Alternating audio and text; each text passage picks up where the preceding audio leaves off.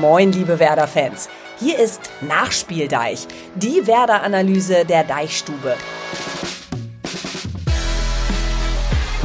Ich bin Alexandra von Lingen und spreche nach jedem Bundesligaspiel des SV Werder Bremen mit dem Reporter der Deichstube, der das Match live im Stadion verfolgt hat. Und ihr könnt mitmachen. Schickt eure Fragen nach den Spielen an die 0160 982 18884 und wir liefern die Antworten.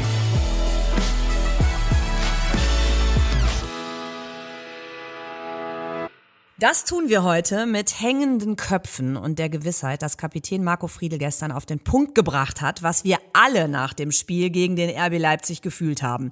Mit dem Abstieg letztes Jahr sei es das schlimmste Spiel gewesen, was man auch nur haben könne, so der Kapitän. Ja, die Enttäuschung war und ist groß. Werder führt bis zur 87. Minute, lässt große Hoffnung bei euch Fans aufkeimen und dann, bäm, das böse Erwachen in Form des 2 zu 1 für Leipzig.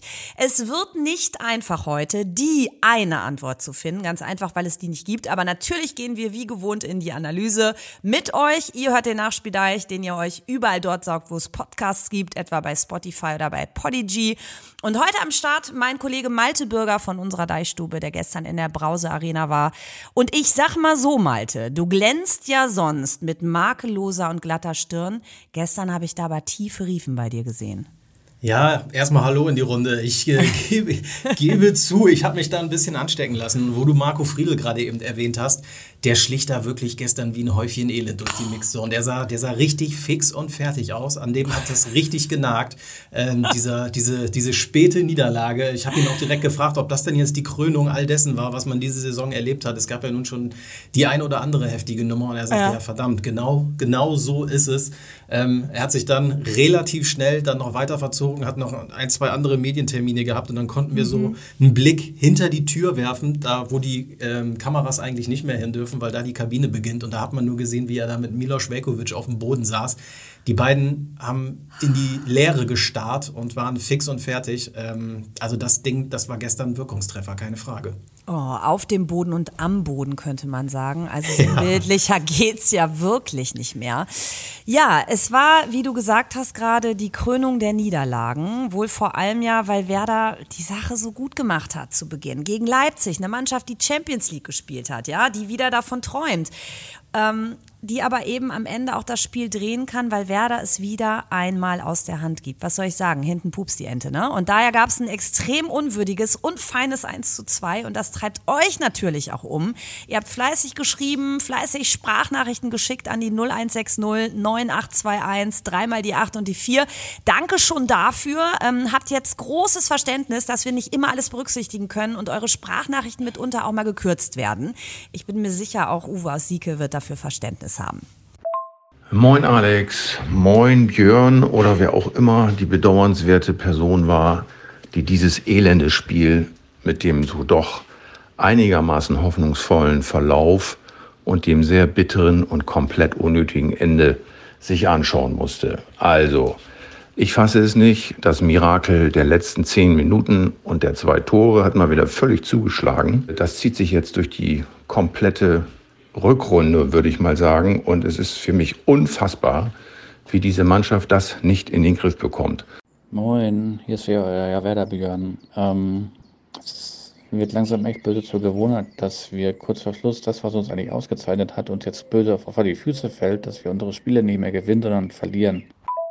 Malte, was ist das? Werder schafft es, Leipzig große Probleme zu bereiten, geht in der 70. mit dem Tor durch Leo Bittenkurt in Führung und gibt das Ding, und ich muss es echt sagen, wieder einmal im Schlussspurt aus der Hand. Ganz ehrlich, ich hätte am liebsten in den Tisch gebissen. Das sind so eingeschliffene Muster irgendwie, so fühlt sich das zumindest an.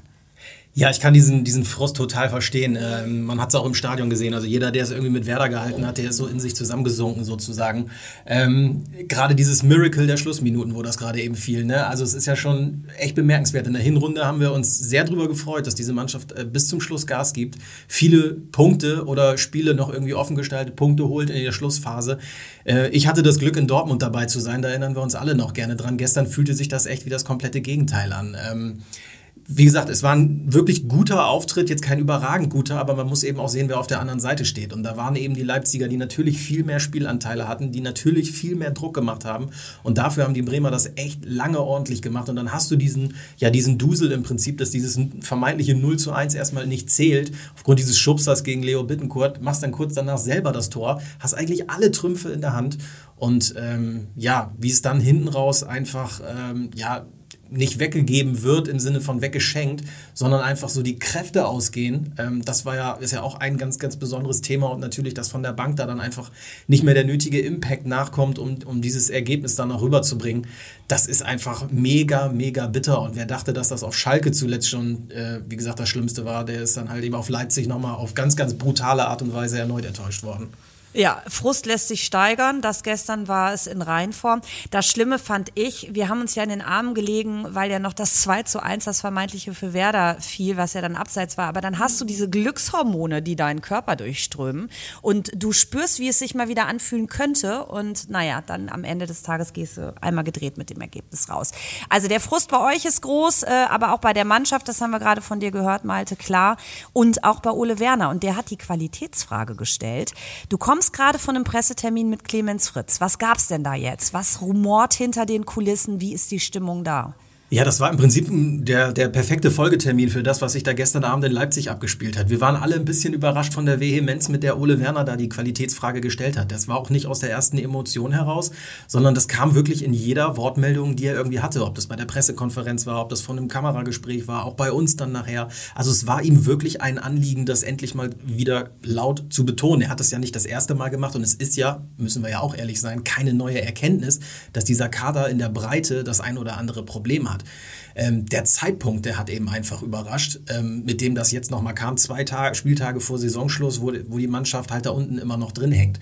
Und natürlich, wenn du die Qualitätsfrage stellst und sagst, dass der Kader in der Breite nicht genügend Qualität hat, dann ist das natürlich einerseits eine Kritik an den Spielern, die dort auf der Bank sitzen und nicht das Nötige, ja, sozusagen mitbringen, aber natürlich auch an den sportlich Verantwortlichen, die dafür äh, verantwortlich, wie gesagt, sind, dass sie, äh, den, wie sie den Kader zusammenstellen.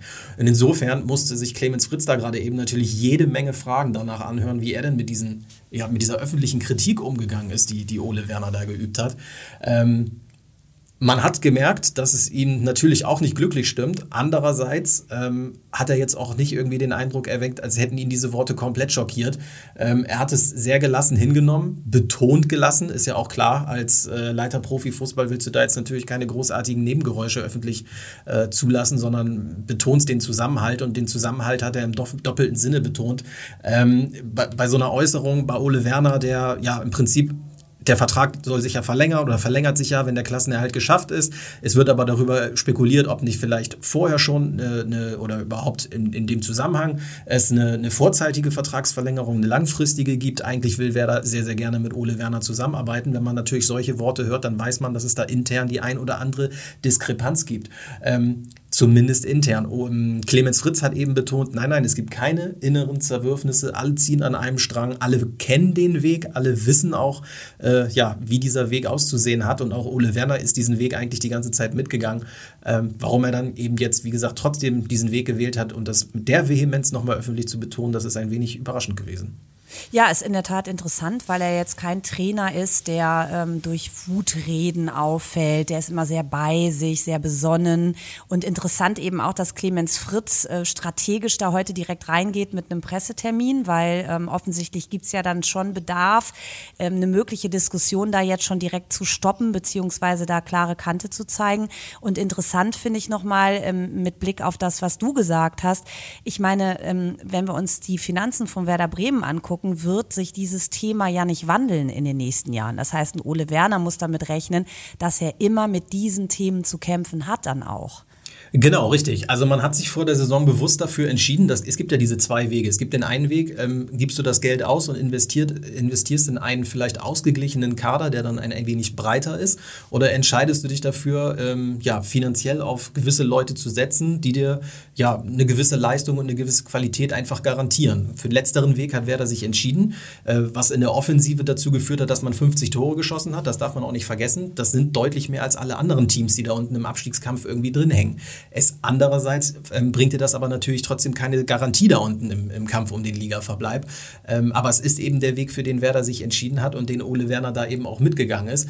Nichtsdestotrotz ist es natürlich richtig. Ähm, das hat Clemens Fritz nämlich gerade eben auch gesagt, selbst wenn, und er hat gesagt, wenn, also nicht das, selbst wenn jetzt ein Spieler gehen sollte und da hohe Erlöse garantiert oder erzielt werden, das bedeutet nicht automatisch, dass man die komplette Summe dann auch direkt wieder in den Kader investiert, sondern alte ja, äh, Verbindlichkeiten da beglichen werden müssen. Also sagen wir, wir spinnen einfach mal und sagen, für Fülle gibt es 20 Millionen, dann bedeutet das nicht, dass man sich jetzt munter auf dem Transfermarkt mit einem Spieler, der genauso viel kostet oder gleich mit mehreren bedienen kann, sondern man wird ja im Prinzip gucken, was, äh, wie kann man einerseits dem Verein finanziell helfen und andererseits eben der Mannschaft. Und ähm, auch da sind dann weiterhin keine großen Sprünge möglich. Also insofern ist es genau richtig, dass, wie du sagst, dass diese Ausrichtung wird sich grundsätzlich erstmal nicht ändern. Und das wird ein ganz entscheidender Punkt sein, ob Ole Werner das Gefühl hat, ähm, dass trotzdem eine Entwicklung auf allen Ebenen in die richtige Richtung geht. Wir müssen ja auch darüber reden, die U23 steckt selber in der Regionalliga Nord im Abstiegskampf. Das ist ja auch keine Basis, auf der man die Jugendarbeit oder die Nachwuchsarbeit groß ausrichten kann. Ähm, also da gibt es gerade ganz, ganz viele Baustellen und äh, da muss man natürlich gucken, dass man so einen Trainer glücklich machen kann. Ole Werner wirkt immer wie jemand, der natürlich weiß, was für äh, Voraussetzungen in Bremen vorhanden sind. Und ich, aber natürlich kannst du auch irgendwann einfach mal ziemlich unzufrieden sein mit dem, wie sich das gerade so entwickelt. Genau, und äh, mit seiner Unzufriedenheit hat er dann eben die Bank in den Blick genommen und seine Kritik ging eben an, ganz klar, ähm, Typen wie Schmidt, Philipp, Dingschi, Bohm. Äh, war das denn eigentlich jetzt gestern berechtigt, wenn wir uns mal deren Spielleistung angucken und ähm, ja das, was sie gestern dann noch eingegeben haben, so in den letzten Minuten des Spiels? Mhm. Ich würde das Pferd mal kurz von hinten aufzäumen. Also mhm. in, dem Fall, in dem Fall von einem manuellen Bomb ist das natürlich ganz, ganz schwierig zu sagen. Der Junge war mega lange verletzt, äh, kommt jetzt überhaupt erst wieder. Das an ihm festzumachen, ist ein bisschen gemein. Erin Dingchi ist ein bisschen zwiegespalten. Der hatte halt zuletzt reichlich Fußprobleme, hat kaum trainieren können. Ähm, nichtsdestotrotz ist er lange genug dabei und man wartet ja schon seit Ewigkeiten auf diesen nächsten Schritt. Und ja, er hatte gestern diese große Chance, hat das Ding ja auch reingemacht, war dann abseits. Ähm, das hätte dann sonst vielleicht mal so ein Brustlöser sein können. Aber letzten Endes ist das zu wenig. Und das Gleiche muss man dann eben auch in dem Fall äh, von, von Maxi Philipp und, und äh, Niklas Schmidt in diesem Fall sagen. Ähm, Ole Werner hat gehofft, dass da eben Spieler, frische Spieler auf den Platz kommen, die vom ersten Moment an die, mit dieser Führung im Rücken den Gegner beschäftigen oder unter Druck setzen und stören. Und genau das ist eben nicht, ausge äh, nicht aufgegangen. Also du, du hoffst ja, dass vor allem läuferisch und kämpferisch da eine Komponente kommt, auch wenn das natürlich eher Kreativspieler sind. Aber du brauchst halt auch Leute, die vorne schon anfangen zu verteidigen, damit hinten eben nicht die ganze Zeit alles unter Druck gerät. Und wenn genau dieser Plan dann eben nicht aufgeht, und das ist ja nicht nur gestern das erste Mal so gewesen, sondern von der Bank her hast du schon häufiger das Problem gehabt, dass da vielleicht mal ein, zwei gute Geistesblitze waren, aber eben nicht diese konstante kämpferische Vehemenz, die es in so einem Spiel gegen so einen Gegner, der natürlich mit allem, was er hat, äh, der das alles nochmal reinwirft, um in den Schlussminuten das Ding zu drehen, da musst du halt komplett gegenhalten. Und äh, da ist es natürlich dann, dann echt frustrierend, wenn dann zum wiederholten Male das, was du von der Bank vorhast, nicht aufgeht. Ich habe mich ja gefragt, was das jetzt mit den Ersatzspielern eigentlich macht. Also diese Qualitätsdebatte ist ja nicht gerade motivierend zu hören, dass du eigentlich immer dann geholt wirst, sowieso wenn die anderen auf der Felge laufen und dann wirst du eingewechselt und bist offensichtlich nicht gut genug. Sehe ich ganz genauso. Also äh, motivationsfördernd kann das auf keinen Fall sein. Ähm, es gab ja diese, diese Szene nach diesem wunderschönen Tor letzte Woche von Niklas Schmidt gegen die Bayern, wo er demonstrativ nach dem Treffer, äh, als er zurück zur Mittellinie gelaufen ist, Richtung Trainerbank geguckt hat. Ob die Blicke jetzt wirklich Ole Werner galten äh, oder dem Trainerteam ist, wissen wir auch nicht. Aber es war schon, war schon bemerkenswert, mit welcher, ja, mit welcher Vehemenz er da hingeguckt hat und hingestarrt hat. Also da wird auch intern mal die Ansage gekommen sein, Jungs von euch von der Bank, mhm. da muss irgendwie mehr kommen, wenn ihr spielen wollt. Und äh, ich glaube, wenn du jetzt auch noch öffentlich angezählt wirst, äh, ist das, ist das nicht, nicht, nicht förderlich. Und genau das meinte ich vorhin mit diesem Zeitpunkt. Also jetzt, wo du am Ende der Saison, 32. Spieltag, ähm, oder also der 32. ist gerade vorbei, wo du da eine Mannschaft jetzt noch brauchst, die jetzt die letzten Meter noch gehen soll zum Klassenerhalt, wenn du da dann so öffentlich äh, dann nochmal die Mannschaft oder Teile der Mannschaft an den Pranger stellst, äh, gefährdest du theoretisch natürlich diesen vielbeschworenen guten Mannschaftsgeist, den, den dieses Team hat, obwohl Clemens Fritz auch das gerade eben nochmal betont hat, dass man sich da keine Sorgen machen muss. Ja, das haben wir die letzten Wochen schon häufiger gehört. Ähm, wir suchen jetzt mal nach möglichen Ursachen für das verlorene Spiel gestern. Tom äh, sieht nicht nur die Qualität auf der Bank als Grund an, er bringt noch folgenden Punkt mit ein in die Diskussion. So, und jetzt hören wir von dem. Einerseits verstehe ich Ole Werners Argumentation der zu geringen Kaderbreite und Tiefe. Andererseits lehrt die Fußballhistorie eigentlich, dass bei einer Serie von nunmehr zehn Spielen mit jeweils mindestens zwei Gegentoren auch der Trainer eine Mitschuld trägt in aller Regel. Es kann doch nicht immer nur an der vermeintlich zu geringen Spielerqualität liegen, oder? Danke für eure Einschätzung. Gruß von Tom. Malte, ich weiß, du verwehrst dich, eine Trainerdebatte zu führen, aber Tom ist eben auch nicht der Einzige, der jetzt mal so langsam zum Coach schaut. Ja, kann ich, kann ich total verstehen. Also wenn man auf die nackten Ergebnisse guckt, dann sind das natürlich Werte, die an anderen Standorten schon dazu geführt haben, dass der Trainer nicht mehr auf der Bank sitzt. Ähm, aber auch da, wie gesagt, ich bin weit davon entfernt, eine Trainerdiskussion zu führen. Ich gucke, welches Material ist vorhanden. Und da dürfen wir eben auch nicht vergessen, Niklas Füllkrug hat, fehlt jetzt seit Wochen. Christian Groß kurzfristig noch ausgefallen. Amos Pieper OP. Ähm, das sind also alles Faktoren und ja, Stammkräfte, die natürlich erstmal fehlen. Dass natürlich dahinter nichts nachkommt, hängt eben einerseits damit zusammen, dass, äh, wie gesagt, die zweite Mannschaft in der Regionalliga eigene Probleme hat, wo sich auch wirklich niemand aufdrängt, auch wenn die Jungs da teilweise mit trainieren dürfen bei den Profis. Da ist niemand, der wirklich nachhaltig jetzt äh, auf sich aufmerksam gemacht hat. Ähm, Natürlich kannst du dann fragen, ob ein Trainer dann wenigstens die anderen Spieler, die auf der Bank sitzen, ob er die nicht besser und weiter entwickeln muss. Ähm, da werden wir der Weisheit letzter Schluss nie äh, vermittelt bekommen. Es lässt sich von außen leicht sagen, naja, wenn von der Bank nichts nachkommt, dann muss ja da irgendwo ein Haken sein. Ich kann mir aber nicht vorstellen, dass Ole Werner eben nicht mit seinem Trainerteam versucht hat, diejenigen, die häufiger auf der Bank sitzen, nicht nur zu motivieren, sondern eben auch in die Spielverläufe ähm, oder Abläufe zu integrieren. Und wenn du natürlich dann eben in Anführungszeichen immer und immer wieder enttäuscht wirst ähm, von denen, die du bringst, dass sie eben nicht genau das abrufen, was du dir vorstellst, aus welchen Gründen auch immer, dann äh, ist das natürlich auch ein Grund, warum diese Spieler auf der, in der zweiten Reihe nur stehen. Und äh, wir haben schon häufiger hier in diesem Podcast darüber gesprochen, dass Ole Werner eben jemand ist, der auf Routine und Sicherheiten setzt, gerade ältere Spieler geben das anscheinend in seinen Augen besser für die Mannschaft als, als die Jüngeren im Moment. Ähm, ich kann aber wirklich jeden verstehen, der sagt, ja, keine Ahnung, warum spielt ein Lee Buchanan nie oder so. Also das, das kann ich nachvoll nachvollziehen, wobei auch da gehört für mich zur Wahrheit, äh, Lee Buchanan ist auch kein, kein Allheilsbringer. Also ob er es wirklich besser machen würde als die, die da auf dem Platz stehen, das garantiert dir halt niemand. Du kannst halt nur sagen, äh, wenn untergehen, dann notfalls halt mit jungen Leuten, ist auch ein Ansatz. Aber ob wir dann am Ende alle glücklich mhm. sind, wage ich jetzt mal zu bezweifeln. Jetzt haben wir ganz viel auf die Personalien geschaut. Es gibt ja noch weitere Stellschrauben, an denen man drehen könnte. Und da bringt Werder Björn noch was mit rein. Bei den ganzen diversen Ausfällen und dem Spielermaterial, was uns momentan zur Verfügung steht, sollten wir vielleicht nicht doch mal einen Systemwechsel vornehmen? Malte, Ole Werner hat ja ein ganz besonderes Vertrauen in sein 3-5-2-System. Er hat das mal begründet damit, dass die Mannschaft das so wünsche. Dennoch, sollte man hier mal mehr Flexibilität an den Tag legen, wäre das zuträglich? Ähm, ich glaube, dass in der Hinsicht die Mannschaft schon relativ flexibel ist. Also auf dem Papier steht da immer 3-5-2, aber wenn man sich das wirklich dann teilweise genau anschaut, dann sieht man schon, wie diese Mannschaft ähm, situativ sich verschiebt, verlagert, dass es dann eben auch mal ganz andere Aspekte sind. Wenn ich gestern an, an das Spiel gegen Leipzig denke, wo ein Jens Day kein klassischer Achter war, sondern so tief gebunden war, dass er im Prinzip zweiter Sechser neben Ilya Grujew teilweise gespielt hat, dann ist das ja schon kein klassisches 3-5-2 in dem mhm. Sinne mehr. Ähm, ich glaube auch nicht, dass die Mannschaft gestern besser abgeschnitten hätte, wenn man sich da hinten mit fünf, sechs, sieben Leuten komplett reingemauert hätte. Ähm, dann wäre genauso der Ball hinten einfach nur lang rausgeschlagen worden und ziemlich schnell bei der Qualität der Leipziger wieder zurückgekommen. Ähm, insofern kurz vor Ende der Saison glaube ich nicht, dass man da jetzt noch groß ähm, ja, das System umstellen sollte, sondern tatsächlich auf das setzt, wo sich die Mannschaft nach eigener Aussage am wohlsten mitfühlt. Ähm, ich glaube, da würde ich keine großen Experimente mehr machen, sondern tatsächlich auf diese Konstante sitzen, weil das unterschätzt man, glaube ich, ähm, wenn, wenn so eine Mannschaft dann plötzlich, mhm. man sieht das, oder anders, man sieht es ja häufiger, wenn neue Trainer kommen oder Trainer kurz vor der Entlassung stehen, da wird nochmal alles über den Haufen geworfen und dann gibt es da plötzlich in Anführungszeichen Fantasieaufstellung. Äh, das hat in den seltensten Fällen irgendwie zum Erfolg geführt.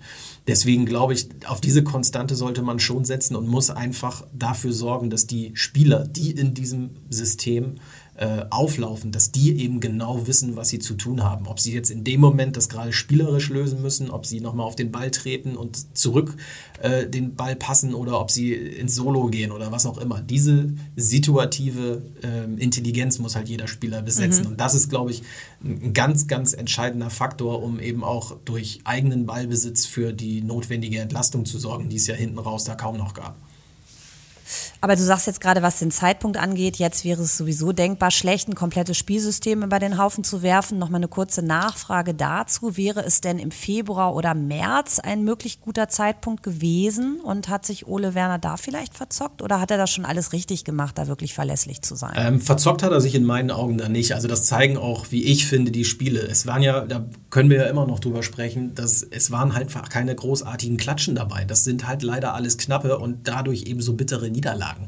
Äh, Werder hat sich ja in diesem System häufig durchaus achtbar geschlagen. Du kannst in der Winterpause, wenn du die Analyse der Hinrunde machst, finde ich, kannst du dann nochmal dran ansetzen. Stelle ich vielleicht um, bringe ich den Spielern ein 4-4-2, was auch immer bei, ein 4-3-3 in irgendeiner Form, weil ich glaube, dass das vielleicht besser funktioniert als das, was wir bisher gespielt haben. Nun gab es aber natürlich im Winter eigentlich streng genommen auch nicht den ganz großen Anlass zu wechseln, mhm. dieses System, weil wir alle über eine, auch wenn es hinten raus dann kurz vor Weihnachten von den Ergebnissen nicht mehr ganz so toll war, ähm, von einer Hinrunde gesprochen haben, von der wir alle sehr angetan waren. Und da wurden ja eben auch viele Punkte geholt. Dass die eben jetzt nicht mehr geholt wurden, natürlich mag das auch am System hängen, aber ich glaube eher, dass es an diesen einzelnen Puzzleteilen hängt, die mhm. in diesem System unterwegs sind.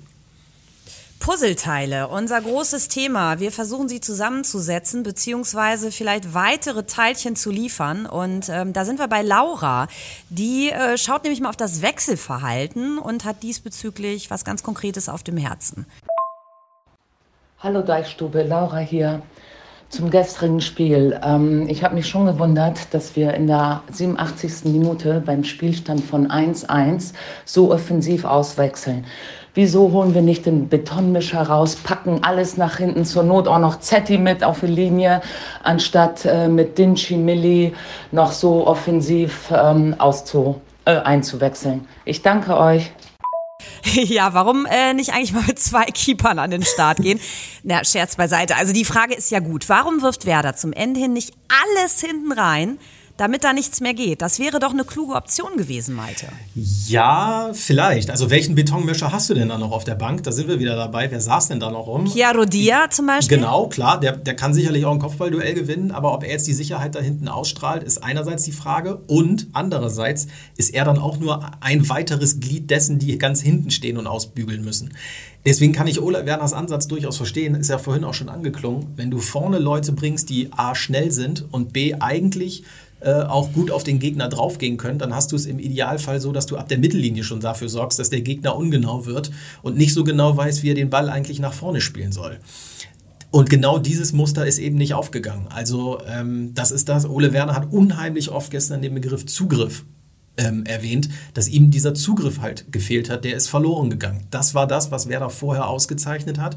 Ähm, man kann über einzelne Spieler diskutieren, ob die jetzt wirklich da vorne immer eine Top-Leistung gebracht haben, aber ob du einen Marvin Duksch nimmst oder ob du auch einen Leo Bittenkurt nimmst, das waren alles Spieler, die eklig da vorne waren, die auch immer wieder mal angelaufen sind. Nicht jeder, nicht jeder Sprint hat gesessen, aber sie haben den Gegner früh beschäftigt und es ihm so schwierig gemacht.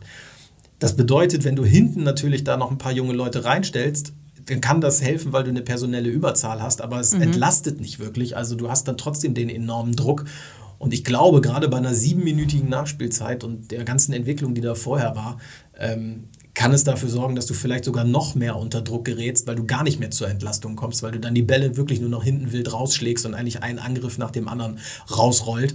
Und ähm, da kannst du dann ja im Prinzip noch sagen, das wäre ja mit dem Ding-Chi-Ding fast noch aufgegangen, indem du dann vorne sogar auch einen hast, der nochmal einen Konter setzen kann. Also ich glaube, für eine Abwehrschlacht war, glaube ich, tatsächlich das Personal dann einfach wirklich nicht da. Ah, aber wenn man sich diese Restspielzeit, ja, es war ja sieben Minuten äh, Spielzeit mehr auf der Uhr. Nee, warte, ich fange noch mal an. Aber wenn man sich das ähm, von der Spielzeit her noch mal anschaut, also viele Minuten waren ja nicht, klar, Nachspielzeit sieben Minuten, aber dennoch, wenn du dann auch ein dreckiges Bollwerk hinten reinstellst, ja, gut.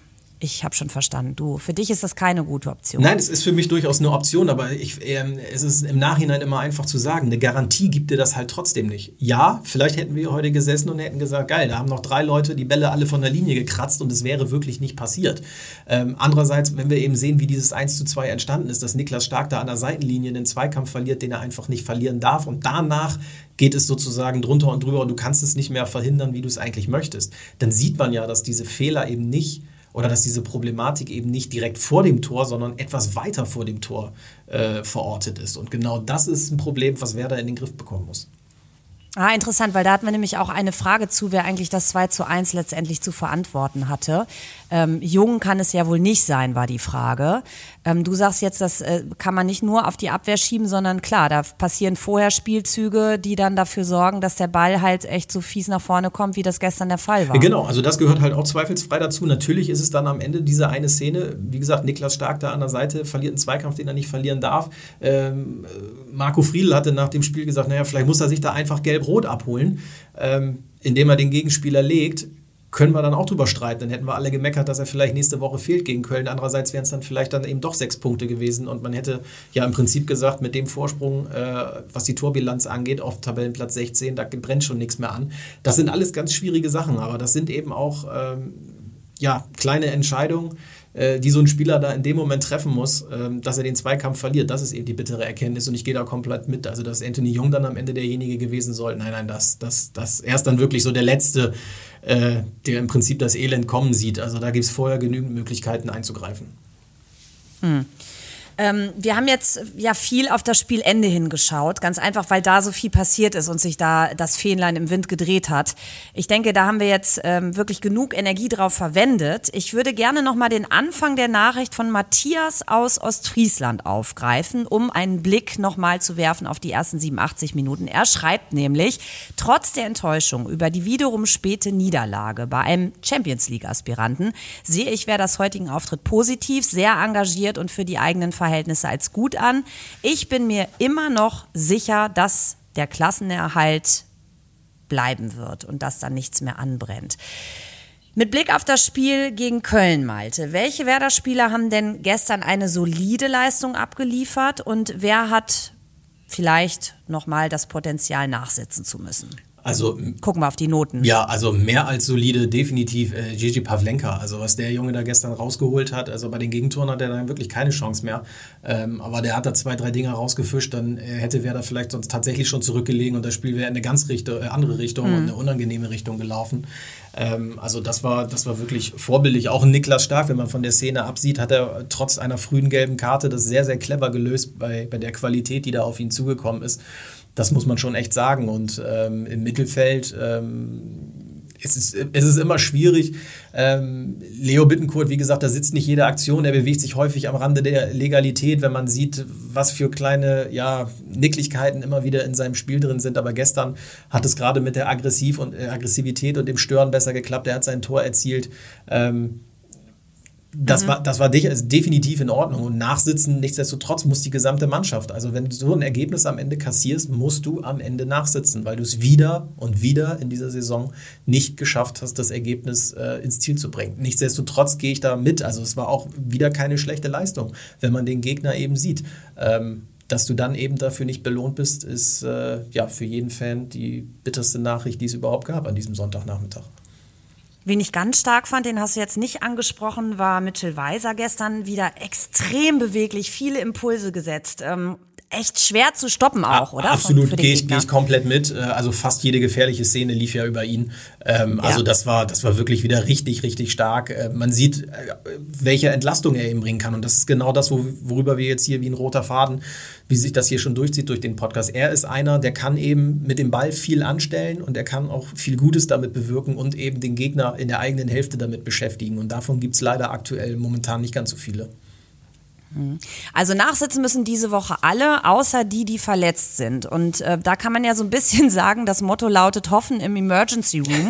Denn äh, viele Spieler müssen jetzt erstmal die Knochen sortieren, sind angeschlagen. Also ich fasse mal kurz zusammen aus medizinischer Perspektive.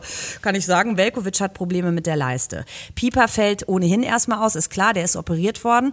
Grosso ist angeschlagen. Grujew musste gestern runter. Äh, was gibt's Neues von Duxi? Bei dem hat gestern der Muskel zugemacht. Ja, genau. Der stand gestern bei uns in der Mix dick bandagiert, die Wade und äh, ja, guckte da runter und sagte, ja, ja, nee, irgendwie so ein richtiger Krampf war das nicht. Das war irgendwie schon mehr. Das klang jetzt erstmal überhaupt nicht gut. Äh, jetzt haben wir natürlich gerade eben dann auch nochmal bei Clemens Fritz nachgehakt. Der sagte auch, ja, wir müssen mal gucken, aber es klang heute bei allen schon mal wieder deutlich besser als gestern nach der ersten Wortmeldung. Ähm, Sie werden jetzt alle am Dienstag auch noch Behandlungen kriegen, die Spieler, die angeschlagen sind. Und dann geht am Mittwoch halt mit dem Training das wieder normal los. Und dann hofft man halt, äh, dass so viele wie möglich da wieder dabei sind. Das gilt auch für Christian Groß. Das hatte Ole Werner uns schon direkt nach dem Spiel gesagt. Er hatte ein paar Knieprobleme, die hat er immer mal wieder. Ähm, ein kleiner Erguss ist da im Knie, ähm, ist aber ganz zuversichtlich, dass das mit Blick auf Köln noch geht. Und ähm, ja, ganz interessant, gerade eben auch am Stadion noch Niklas Füllkrug unterwegs gewesen. Also er war mal wieder draußen, hat individuell trainiert, hat da ein kleines Programm abgespult. Es sah noch verhältnismäßig dosiert aus. Ähm, auch da haben wir dann Clemens Fritz noch mal gefragt. Er sagte, naja, das ist halt so ein, wir testen jetzt mal, wie es geht und dann schauen wir mal. Und äh, als ich dann zu Clemens sagte, naja, ähm, was, was meinst du denn, ob er diese Saison wirklich nochmal spielt, da ergegnete er nur so, ja, denke schon, wieso hast du da Zweifel? Und dann sagte ich, naja, mittlerweile schon. Und dann sagte er, naja, dann werden wir mal sehen, wer am Ende recht hat und lachte. Also ich glaube, der geht schon noch davon aus, dass Niklas Füllkrug diese Saison nochmal spielen könnte. Ähm, Schauen wir mal, ob das wirklich klappt. Also ich glaube, dringend gebrauchen könnte man ihn. Andererseits brauchst du eben auch keinen Niklas Füllkrug mit 40 Prozent. Klar, wenn's wer, wenn Werder einen Elfmeter hat und er den schießen müsste, das wird er auch noch mit einem halben Bein sozusagen hinbekommen. Aber ähm, natürlich brauchst du eigentlich den Niklas Füllkrug im Vollbesitz seiner Kräfte, der da vorne die Stürmer beschäftigt, wichtige Bälle, äh, Bälle festmacht und ähm, ja, vor allem Meter macht, äh, um dafür Eindruck zu sorgen. Ist ja schön, dass Clemens Fritz da noch so guter Laune ist und noch so seine Scherzchen macht, weil ganz ehrlich, das beschäftigt ja alle und auch da drehen wir uns in diesem Podcast ein wenig im Kreis, ja. Aber die Wade der Region, die wird heiß diskutiert. Also wir haben dazu auch eine Sprachnachricht bekommen, da hieß es nochmal, Mensch, Leute, ganz ehrlich, wir glauben die Geschichte so langsam nicht mehr. Wer da schont den doch, damit sein fetter Marktwert erhalten bleibt. Ja, das ist wirklich die große Frage. Es geht so ein bisschen in das Reich äh, der Verschwörungstheorien. Ne? Also, ja, äh, ja, genau. also wie gesagt, Clemens Fritz geht davon aus, er spielt nochmal. Äh, den ein oder anderen Zweifel darf man durchaus haben. Und äh, wer es ganz ketzerisch meint, der sagt natürlich, Mensch, 12. Juni, Länderspiel im Weserstadion. Ja, vielleicht ist das das Abschiedsspiel, vielleicht ist er dann plötzlich wieder fit. Ähm, aber Scherz beiseite. Ähm, also ich kaufe das irgendwie Niklas Füllkrug ab, dass er noch will und noch möchte. Ähm, und ob Werder ihn jetzt wirklich schont äh, bei einer Wadenverletzung, damit jetzt bloß keine wichtigen Millionen durch die Lappen gehen, das wäre schon sehr, sehr spooky. Also ich hoffe einfach, aber vielleicht spricht da auch zu sehr Fußballromantik in mir, dass es äh, mhm. dann doch ein wenig anders ist. Aber naja gut, man hat ja schon die sprichwörtlichen Pferde und so, ne? Also schauen wir mal. Genau. Eins ist klar, Jungs, der Region, passt auf eure Haxen auf, damit wir diese Wadenproblematik endlich loswerden und nicht noch mehr Beine dazukommen. Denn am Samstag 15 18.30 Uhr heißt es Weserstadion. Nächster Matchball dann gegen den FC. Noch ein Pünktchen muss her. Für die Kölner geht's um nichts mehr, aber das war ja beim 5 zu 2 gegen die Hertha am Wochenende auch der Fall. Worauf müssen wir uns einstellen, Malte? Ja, ich denke wieder auf intensive Minuten. Ne? Also vor allem kommt da Davy Selke vorbei, der plötzlich jetzt weiß, wo das Tor steht. Ähm, vielleicht hat er auch mal wieder Lust, dann in Bremen nochmal zu zeigen, dass er treffen kann. Das wird sicherlich ganz intensiv äh, für ihn werden, dieses Wiedersehen. Er ist ja nicht überall äh, beim Bremer Publikum ein Liebling. Ähm, ansonsten hast du natürlich den Gegner, der, ja, der möglichst gut jetzt aus der Saison rauskommen will. Äh, natürlich auch einen Trainer, für den es, glaube ich, wirklich keine Kaffeefahrten gibt, sondern der immer Vollgas gibt. Ähm, nichtsdestotrotz, wenn du selber da eben deine, deine deine Leistung bringst und vielleicht auch früh genug in Führung gehst, dann hast du natürlich auch einen Gegner, der dann vielleicht sagt, naja gut, komm, also wir sind safe, wenn wir uns hier nicht abschlachten lassen, dann bringen wir das jetzt irgendwie vernünftig zu hau nach Hause und äh, dann verabschieden wir uns von den Fans im eigenen Stadion für eine Saison, die doch äh, unter dem Strich irgendwie noch ganz ordentlich zu Ende gegangen ist. Was lässt dich aus Werder-Sicht hoffen, dass wir am Ende nicht wieder auf andere hoffen müssen? Ja, ich hätte jetzt fast gesagt, genau dass wir auf andere hoffen müssen. Ne? Also ich halte es immer noch für sehr unwahrscheinlich, dass da wirklich alle, auch wenn da immer wieder gepunktet wird, da jetzt wirklich noch so komplett durchmarschieren. Ähm, wenn, aber um es positiv zu formulieren, also wenn wirklich der Gesundheitszustand es einigermaßen zulässt und wie gesagt, der Wille in der Mannschaft, der ist ja hundertprozentig da. Also da ist ja wirklich niemand, zumindest eben nicht von den ersten elf, habe hab ich den Eindruck, der keine Lust hat oder nicht alles reinschmeißt. Hm. Also daher kamen ja auch die Krämpfe. Also natürlich ist das unschön, wenn ab der 70. Minute die Krämpfe kommen. Ähm, aber es ist eben auch Ende der Saison und diese Mannschaft hat halt immer Vollgas gegeben. Das darf man nicht vergessen, äh, ohne jetzt zu sagen, dass sie dadurch äh, eine absolute Top-Mannschaft ist. Beim besten Willen nicht. Aber da sind eben Spieler auf dem Platz, die unbedingt dieses verdammte Ziel haben wollen. Und da schließt sich jetzt dieser, dieser Kreis, das, was Marco Friedl am Anfang gesagt hat, dass das so schlimm wie der Abstieg war dieses Ding hat er natürlich auch im Hinterkopf. Das will keiner von denen nochmal erleben. Die wollen da schnellstmöglich, und dieses schnellstmöglich klappt eben mittlerweile nicht mehr, die wollen da endlich einen Strich drunter haben, die wollen dieses Thema abgehakt haben und dafür werden sie arbeiten. Ob das spielerisch immer schön ist, keine Ahnung, aber ob es dann endlich mal wieder vor eigenem Publikum klappt, wir hoffen es. So, das ist mir am Ende ehrlich gesagt auch egal. Um Schönheit geht's da schon lange nicht mehr. Also Jungs, holt euch endlich diesen einen Punkt, entlastet mein Nervenkostüm äh, und sorgt dafür, dass wir alle nicht darauf hoffen müssen, dass sich die Konkurrenz genügend Patzer erlaubt. Haben wir keine Lust zu, wollen wir nicht. Also es bleibt ein Krimi, den wir nicht äh, brauchen an der Weser. Danke Malte Bürger, Spielanalyst und Deichstubenexperte. Und äh, danke euch, ihr Lieben, fürs Mitmachen und dabei sein, für eure guten Fragen und Gedanken. Schickt sie gerne weiter an die 0160 982 1, dreimal die 8 und die 4. Kommendes Wochenende also 15.30 kollektives und hoffentlich regelmäßiges Ein- und Ausatmen am Osterdeich. Dann gegen den FC. Bis dahin lasst eure Liebe für uns unter dem Podcast. Fünf Sterne sind Deluxe. Cheers vom Nachspieldeich zu hören auf Spotify, bei Apple Podcasts und sowieso überall dort, wo es Podcasts gibt. Danke, Malte. Kopf hoch. Bis demnächst.